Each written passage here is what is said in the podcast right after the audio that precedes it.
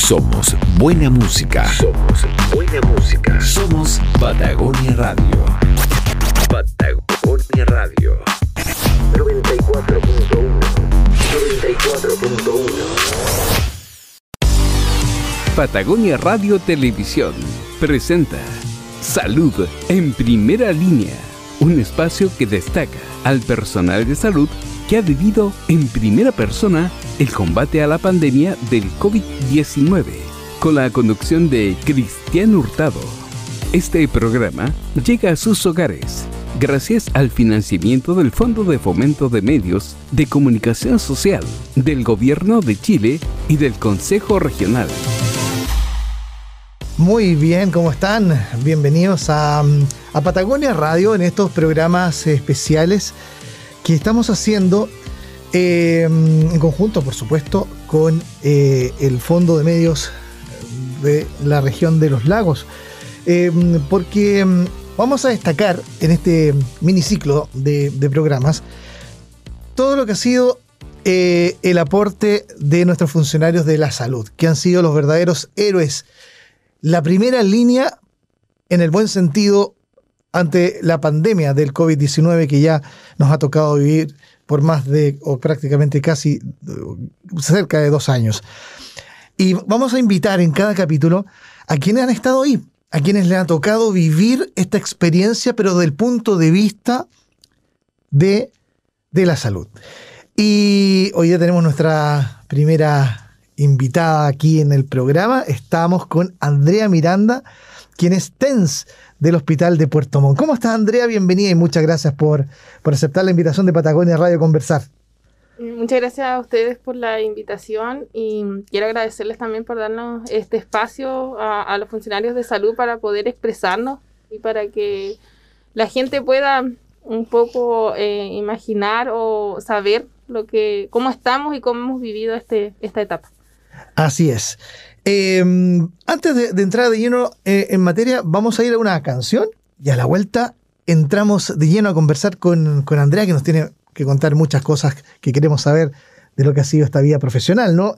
En, este, en esta pandemia. Así que vamos a una. ¿Te gusta algún artista en particular? ¿O te regalamos una canción? Una canción regalada. Ya, le vamos a regalar una canción entonces a Andrea aquí en Patagonia Radio. Bueno, esperamos que hayamos aceptado con el gusto musical, Andrea.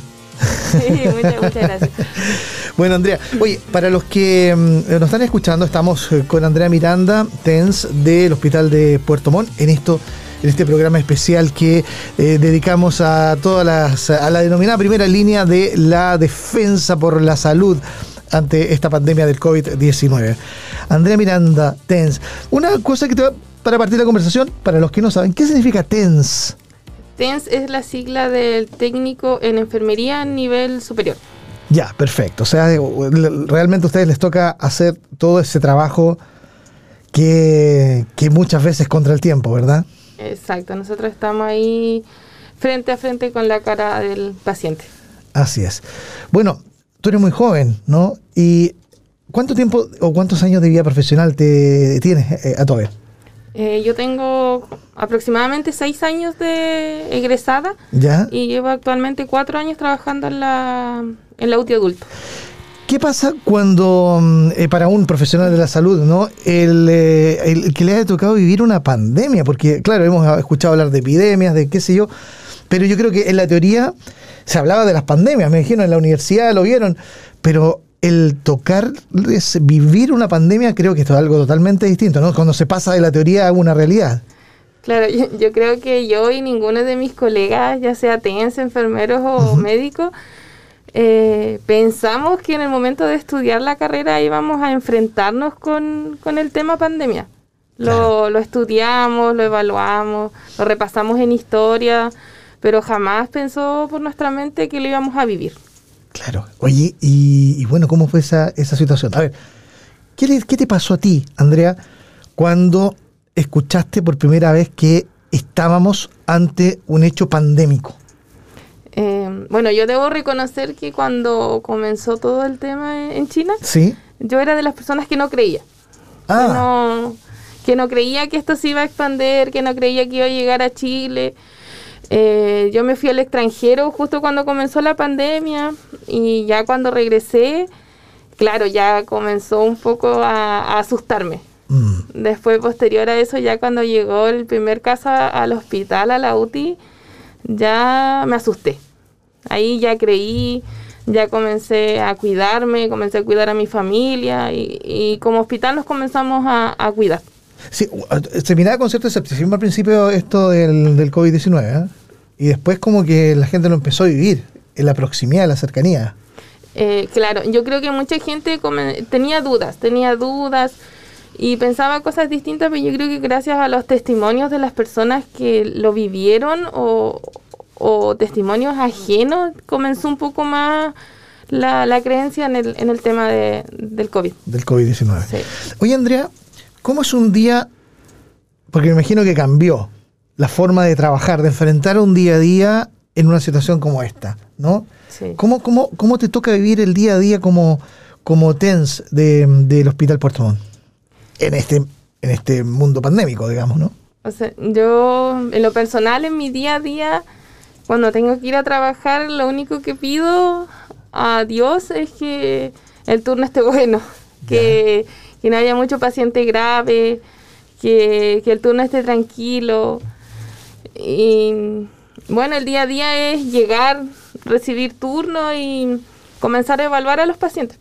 Ver cuál está de más gravedad, a cuál hay que darle más atención. Y ahí ir pasando el día y, realizando las actividades rutinarias. Y obviamente, como es un servicio complejo, hay días buenos y días malos. Días en que nos tocan episodios malos, episodios tristes, y otros días que, gracias a Dios son buenos y, se puede decir que no son tan complejos.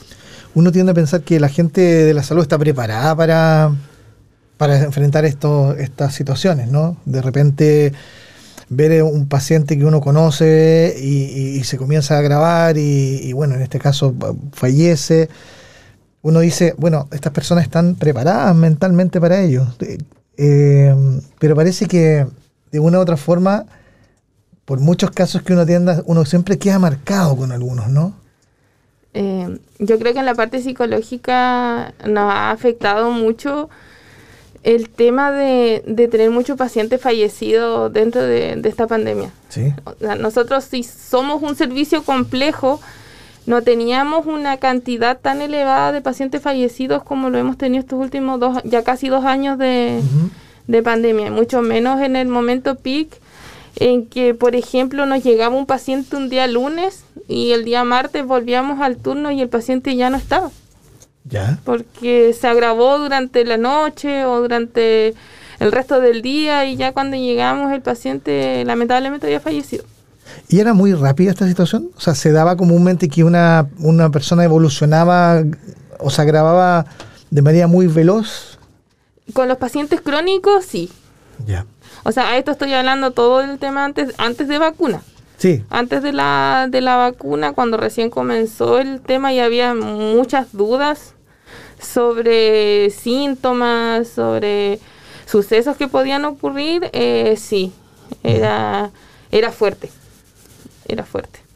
Hoy estoy conversando con Andrea Miranda, quien es TENS del Hospital de Puerto Montt. Estamos viviendo, conversando, rememorando, conociendo, por cierto, todo lo que ha sido el trabajo de los trabajadores de la salud en la región de los lagos que les ha tocado vivir en, esta, en este día a día lo que es la pandemia. Em, cuando partió esto, yo me acuerdo y conociendo y conversando con gente que trabajaba en la salud, muchos tuvieron que hacer muchos sacrificios de, carácter personal, de carácter humano. O sea, imagínate, varios que no podían ver a su familia por mucho tiempo, porque al principio nadie conocía esto de, de la pandemia, no sabía cómo se comportaba el virus, eh, era todo prácticamente mera especulación, sumado a las fake news, lo de las redes sociales y todo lo demás. ¿Cómo fue? ¿Cuáles son los momentos que, para ti, Andrea, han sido los de mayor sacrificio en este, en este periodo? Los más duros que tú recuerdes y en qué momento los viviste. Eh, bueno, para mí al, principio de la pandemia, claro, como habían muchas dudas, igual como yo creo que la mayoría de mis colegas, eh, me tocó no ver a mi familia.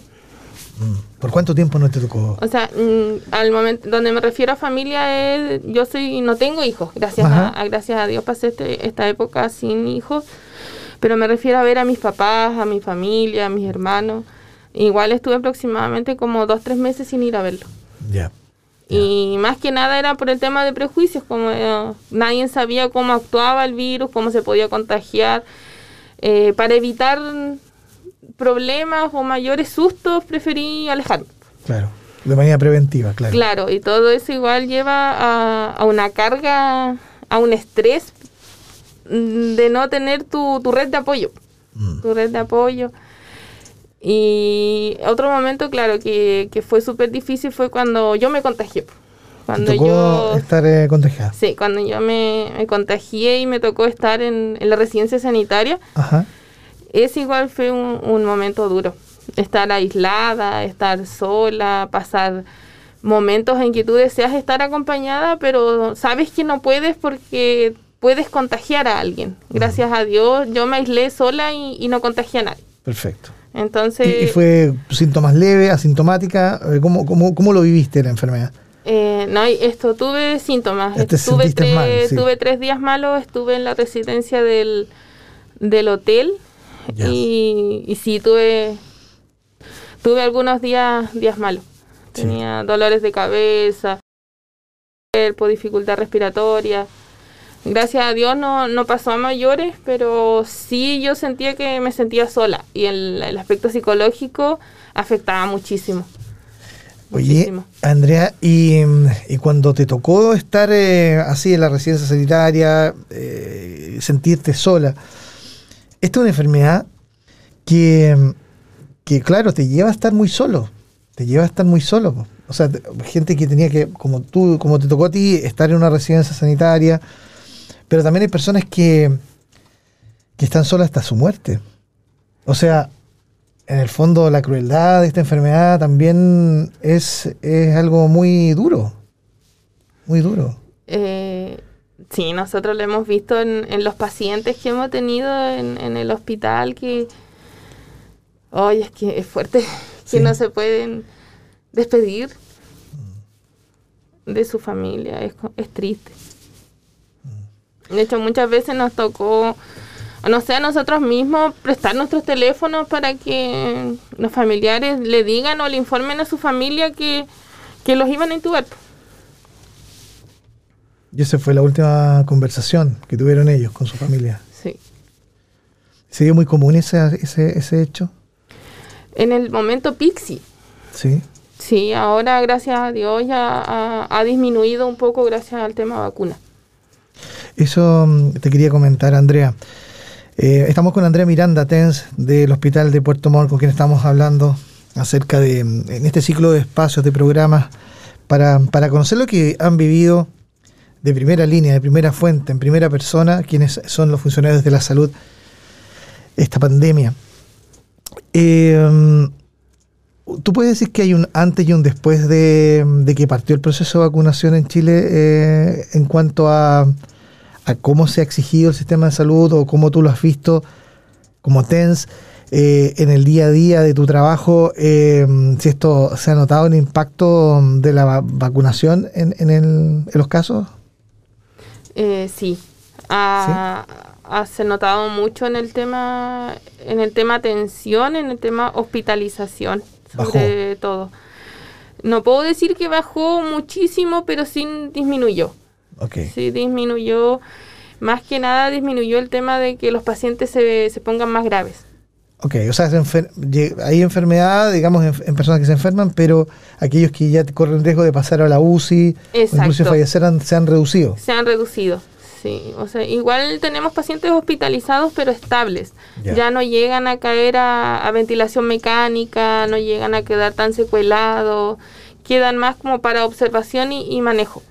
Pero no, no, llegan a tal gravedad de llegar a la, a la, UCI. Hoy día con las técnicas que hay y de lo que se ido conociendo del, del virus, ¿hay una suerte ya de tratamiento, algún procedimiento que, que, se, que se dice ya cuando una persona tiene este virus, se le puede mm, atender de una manera tal o todavía está eh, estamos, todavía estamos en una fase que, que, es variable, que todavía como que, que no se sabe bien. Eh, desde el lado hospitalización, yo creo que ya hay mucho más manejo. Hay mucho más manejo que al principio. Se han resolvido muchas dudas, se han resolvido muchos tabús que habían sobre el, tema. Y yo me atrevo a decir que cuando ya llega un paciente COVID al servicio, ya se puede manejar de tal forma que nosotros sabemos que lo podemos salvar, que lo podemos recuperar, que va a volver a, estar estable. Oye, Andrea, ya para, entrar en la última parte de nuestra conversación, eh, um, me imagino que estás cansada. Ha sido como harta pega, harto tiempo. Sí, han sido ya casi dos años de, de turnos de 24 horas al principio, mm. eh, de hacer turnos extras por falta de personal, eh, de hacer sacrificios, de, estudiar a la vez. ha sido difícil. Ha sido duro. ¿Qué quieres hacer tú cuando termine esto? Cuando sigas, saben que se acabó la pandemia, porque en algún momento va a llegar esa, esa, esa buena noticia. Todos la esperamos, de una u otra forma, que sea más pronto que tarde pero en algún momento va a llegar. ¿Qué te gustaría retomar de aquello que se tenía antes de, vivir la pandemia, Andrea? Eh, yo creo que la compañía. La compañía.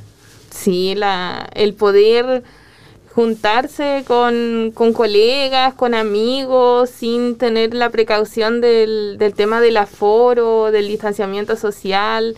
Porque yo creo que mucha gente se ha vuelto fría con, este tema del distanciamiento social. Cierto. Así que yo creo que eso es lo que a mí me gustaría recuperar. Sí, yo también. Comparto contigo totalmente el tema.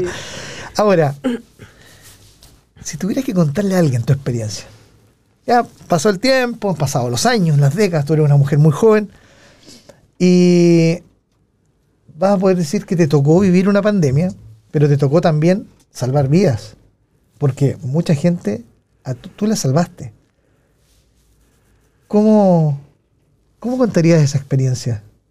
Eh, bueno, si, si yo tuviera que contar mi experiencia, yo creo que contaría el lado bueno, el lado bonito, el lado de, de, las personas que llegaron mal y, y que pudimos ver su avance, ver su recuperación, personas que volvían a decaer, pero que nosotros seguíamos seguíamos luchando porque sabíamos que esa persona era joven, que tenía ganas de vivir y, que finalmente se recuperaban. Claro, claro. Muchas, muchas ocasiones, pacientes que tuvimos súper graves, estuvieron dos, tres meses con, con COVID y que finalmente ya pudieran volver a hablar o mover a, volver a, a moverse y que nos den las gracias.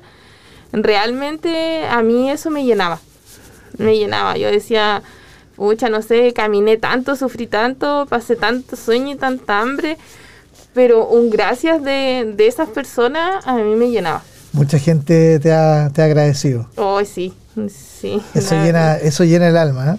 Sí, eh, de hecho es un tema que yo le he conversado mucho a, mi, a mis colegas, eh, porque obviamente hay algunos colegas que son más fríos, otros que como que solo van a trabajar. Yo soy mucho, mucho, más, como mucho más sentimental, soy como la sentimental de, de mi grupo. Y, y, yo les he dicho que para mí eh, que un paciente salga y, no sé, y que la familia nos llame para dar las gracias o ya nos manden, no sé, un quequito, unos chocolates. para mí, claro, es como, oh, lo salvamos. Así como, claro, es un equipo, mi, unidad es un equipo, entonces siento que, claro, salvamos una vida, salvamos a un papá, salvamos a un hijo, mm. salvamos, no sé, a un hermano, entonces es bonito. Esa es la parte bonita de esto. Qué bueno, Andrea. Oye, qué linda la experiencia que nos estás compartiendo y nos has compartido el día de hoy. Ya para cerrar nuestra conversación, me gustaría que le enviaras un mensaje a tus colegas, porque seguramente muchos te están escuchando, te están viendo también a través de Patagonia Radio y Televisión. ¿Qué mensaje les darías a ellos y también a quienes tienen vocaciones de salud? Porque hay muchos que hoy día están también pensando qué hacer en su vida y muchos quieren llegar a ser como tú, quieren ser TENS, quieren estudiar, quieren formarse. ¿Qué mensaje le das? a todas esas personas? Yo creo que a mis colegas eh, les diría que lo vamos a lograr. Lo vamos, lo vamos a lograr, ya hemos estado casi dos años y muchos no, no hemos bajado los brazos. Hemos tenido episodios malos como todo el mundo, pero mm. seguimos siendo, siendo un equipo. Y yo creo que realmente lo, lo vamos a lograr y el día en que digan que ya se acabó la pandemia, yo creo que vamos a ser los más felices. claro, y bueno, la gente que quiere esto, entrar al área de salud, eh, que entre, es bonita la, la experiencia, es dura, nadie le dice que va a ser fácil el tema de los estudios, las prácticas, después el trabajo, es difícil, tiene su parte cruel, tiene su parte bonita, pero es una experiencia, es bonito vivirlo. Qué bueno. Bueno, muchas gracias Andrea por estar en Patagonia Radio. Soy nuestra primera invitada en este ciclo de programas para hablar de quienes han sido nuestros héroes, pues. Han sido quienes lo han dado todo por, y que están dándolo todo para superar esta, esta situación que estamos viviendo hoy día. Eh, sí, o sea, yo creo que más que héroes somos ay, no sé, somos como la, cara visible de, esta batalla. Yo creo que, que, eso somos. Y claro, darle las gracias a ustedes también por, la invitación. Bueno, Andrea, muchas gracias. Muchas gracias a ustedes. Andrea Miranda, eh, TENS del Hospital de Puerto Montt, conversando hoy día en este, este ciclo de programas que estamos rescatando, ¿verdad? Y, acercando a, todas las personas que eh, han cumplido un rol importantísimo en, en, superar esta pandemia. A todos ustedes muchas gracias por la sintonía, programa que, o si no lo pudieron ver y escuchar completamente, está en las redes sociales de Patagonia Radio. Un gran abrazo para todos y hasta la próxima. Patagonia Radio Televisión presentó Salud en primera línea, un espacio que destaca al personal de salud que ha vivido en primera persona el combate a la pandemia del COVID-19, con la conducción de Cristian Hurtado.